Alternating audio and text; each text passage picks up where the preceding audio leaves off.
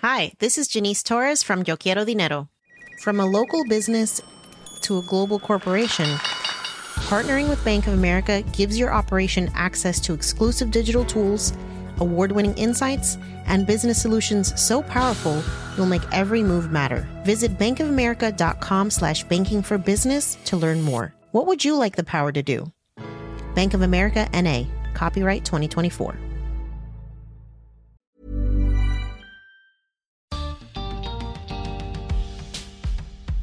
¿Cómo podemos tener una vida plena hasta nuestros últimos días? Bienvenidos al podcast de TED en español, soy Jerry Garbulski.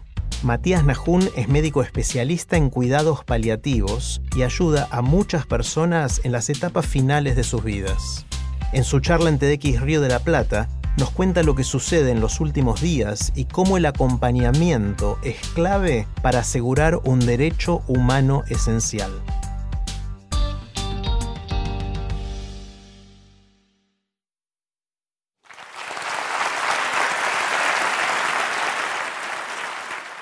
Creo que todos sabemos lo que necesita un recién nacido, pero creo que casi nadie sabe lo que necesita alguien que está en la otra punta de la vida, alguien que se está por morir.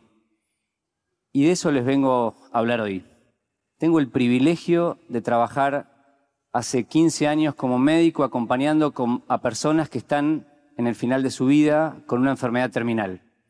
Esto se llama cuidados paliativos y es el trabajo de un equipo para cuidar como cualquiera de nosotros querría y merecería ser cuidado en un momento como ese. Y cuando les hablo de personas con una enfermedad terminal, no se imaginen viejitos nada más, porque esto lamentablemente toca todas las edades de la vida. Laburantes, recién casados, adolescentes, deportistas, si estás haciendo la dieta de las harinas, fumadores, no fumadores. Esto de una u otra manera nos roza a todos. Y yo estoy seguro que todos conocemos a alguien que está luchando contra una enfermedad como esta. Se me vienen a la cabeza personas que ahora estoy acompañando, gente que quizás ustedes conocen, gente que quizás está acá sentada o del otro lado escuchándonos. Y en honor a cada uno de ellos, hoy quiero y debo decirles que es muy probable que mucha de esa gente esté sufriendo injustificadamente. Porque en nuestras sociedades solo una de cada diez personas recibe el cuidado que corresponde para semejante momento. Y esto es gravísimo. Significa, por ejemplo, que allá afuera hay gente con dolor, pero no de esos dolores que me torció un tobillo, me duele la cabeza, pasajeros. Dolores de esos que no te dejan dormir, dolor que no te deja pensar. Significa que hay gente con gran incertidumbre, porque no sabe cómo va su tratamiento, cómo sigue su enfermedad, y ven que se van poniendo flacos, que ya no pueden ir a trabajar y nadie les explica lo que está pasando. Incertidumbre que a veces te aguijonea más que cualquier otro síntoma. Hay gente que obviamente, gente que obviamente siente cosas, está ansiosa, angustiada, tiene miedo, tiene dudas y necesita ser escuchada, y son poco escuchados, porque escuchar lleva tiempo. Y hay gente que está girando por el sistema, y ojalá nunca les pase esto, rebotando en las guardias, pidiendo ayuda en una guardia y yendo a otra porque acá no lo ayudan, y, llegan como sintiendo que molestan, y vuelta a casa, y nadie los quiere internar, porque son pacientes que le generan gastos al sistema. Y entonces quedan fuera del sistema. Yo creo que esto, entre otras cosas, pasa porque nos cuesta hablar de la muerte. Es un tema que nos da miedo, nos paraliza lo desconocido, cómo será no estar más, y vemos películas con terapias intensivas, cables, tubos, miedo al deterioro físico, esto de la chata, el papagayo, depender de otros. Los otros días una señora me decía, Matías, yo ya sé lo que tengo, pero en un momento sentí que el cuerpo se me puso como viejo y tengo solo 52 años.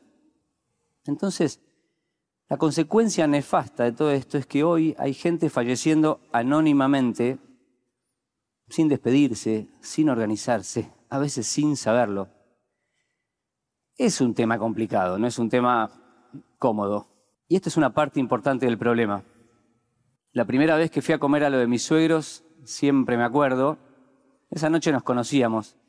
En plena cena me tira, bueno, vos que trabajás en esto de cuidados paliativos, muchos regalos para el Día del Médico no te deben hacer. ¿Y ustedes saben a quiénes les cuesta más hablar de la muerte? A los médicos. Somos un poco cómplices de mantener una falsa expectativa. Hemos recibido este mandato de curar, entonces te cuesta reconocer cuando ya no podés resolver, entonces agregás tratamientos innecesarios,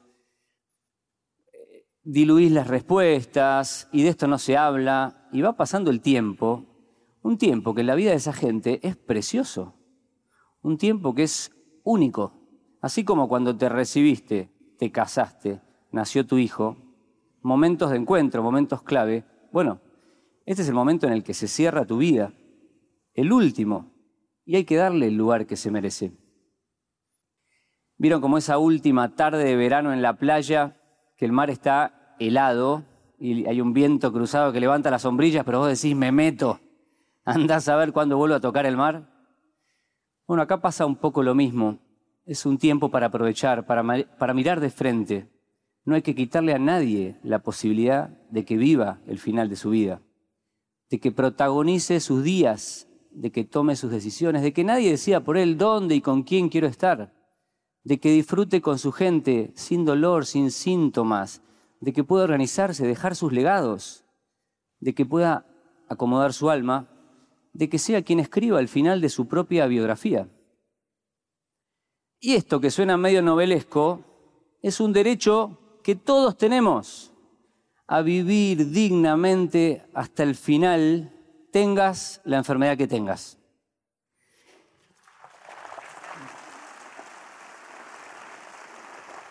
Hacer cuidados como ese bebé recién nacido. Y está bueno saberlo, porque tenemos que exigirlo. Los cuidados paliativos existen hace muchos años, tenemos excelentes equipos que están en los principales hospitales de las grandes ciudades, en las prepagas, que todavía no son muy conocidos, cada vez hay más. Y los que menos saben de esto y por lo tanto más lo padecen son los que menos tienen. Por eso allá, por el 2009, con un grupo de amigos nos propusimos generar algo distinto, que llegue más y mejor a la gente. Y fundamos el Hospice Buen Samaritano, una casa para alojar a personas sin recursos y con una enfermedad terminal, en donde un equipo de voluntarios, además de médicos, enfermeras, psicólogos, nos hacemos familia de esa gente que está al costado de la vida.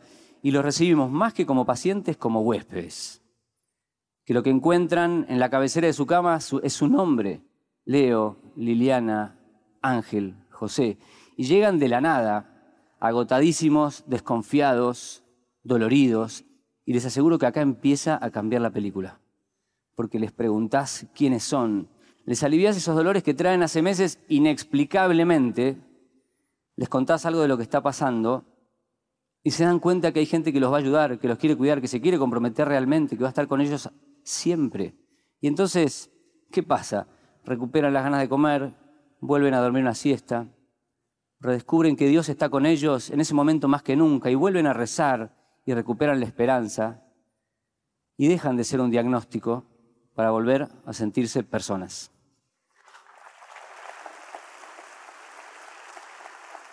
Y nos dimos cuenta que esto no necesita ni grandes gastos, ni grandes tecnologías, ni grandes instalaciones, necesita gente que se ponga en juego. Entonces empezamos, salimos de nuestra casa y empezamos a ofrecerlo en hospitales públicos en municipios, a donde no solamente llevamos atención y medicación, sino también cursos, para que todo el mundo sepa de qué se trata todo esto.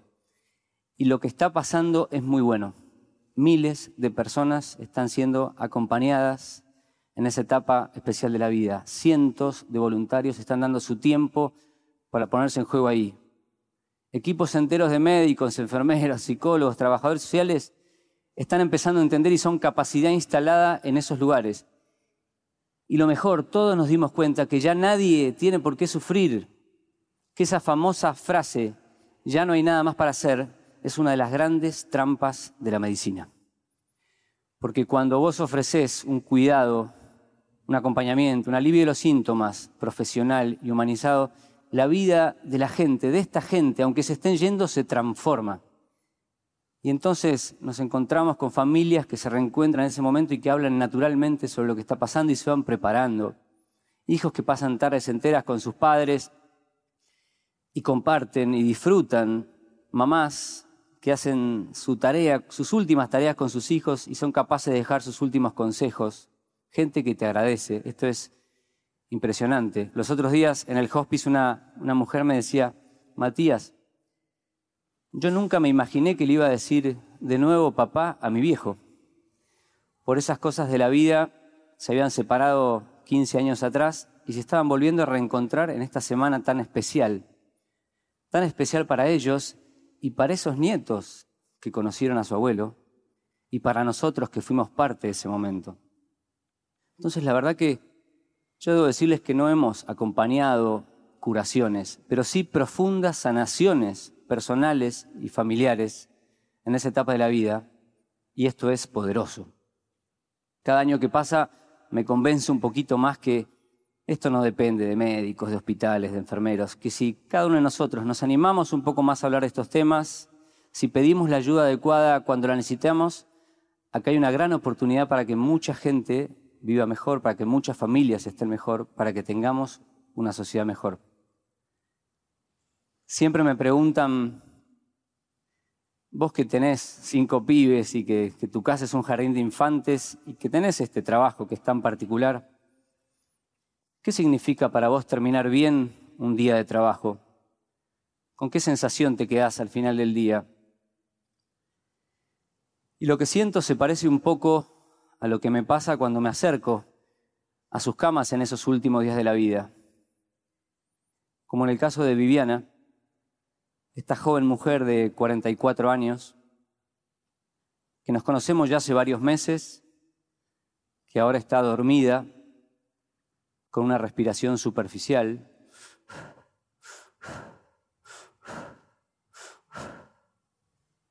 con algunas pausas, pero tranquila, con su marido al lado, como siempre, lo saludo con la mirada, los dos sabemos que falta poco. Apenas está con un suerito, con un poco de morfina para no tener dolor ni falta de aire. La foto de sus tres varoncitos, la luz de sus ojos. Y me acerco un poco más y le tomo la mano. Y en ese momento, como un rayo, rememoro todo lo que compartimos, lo que charlamos, su sonrisa, su mirada, sus deseos, su carácter. Qué gran mujer. Me emociona pensar en ella. Y le tomo el pulso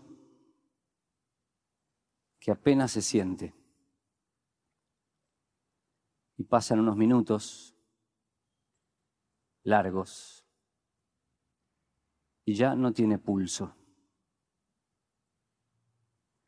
Y dejó de respirar recién estaba acá y ahora ya no está. Misterioso segundo en el que siento que el cielo y la tierra se tocan mientras ella se va serenamente en paz.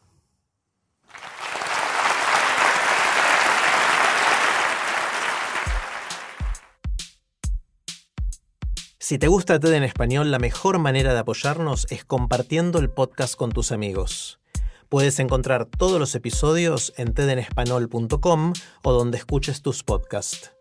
Soy Jerry Garbulski y te espero en el próximo episodio.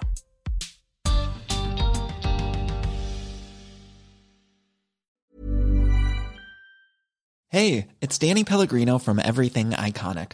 Ready to upgrade your style game without blowing your budget? Check out Quince. They've got all the good stuff shirts and polos, activewear, and fine leather goods, all at 50 to 80% less than other high end brands. And the best part? They're all about safe, ethical, and responsible manufacturing. Get that luxury vibe without the luxury price tag. Hit up quince.com slash upgrade for free shipping and 365 day returns on your next order. That's quince.com slash upgrade.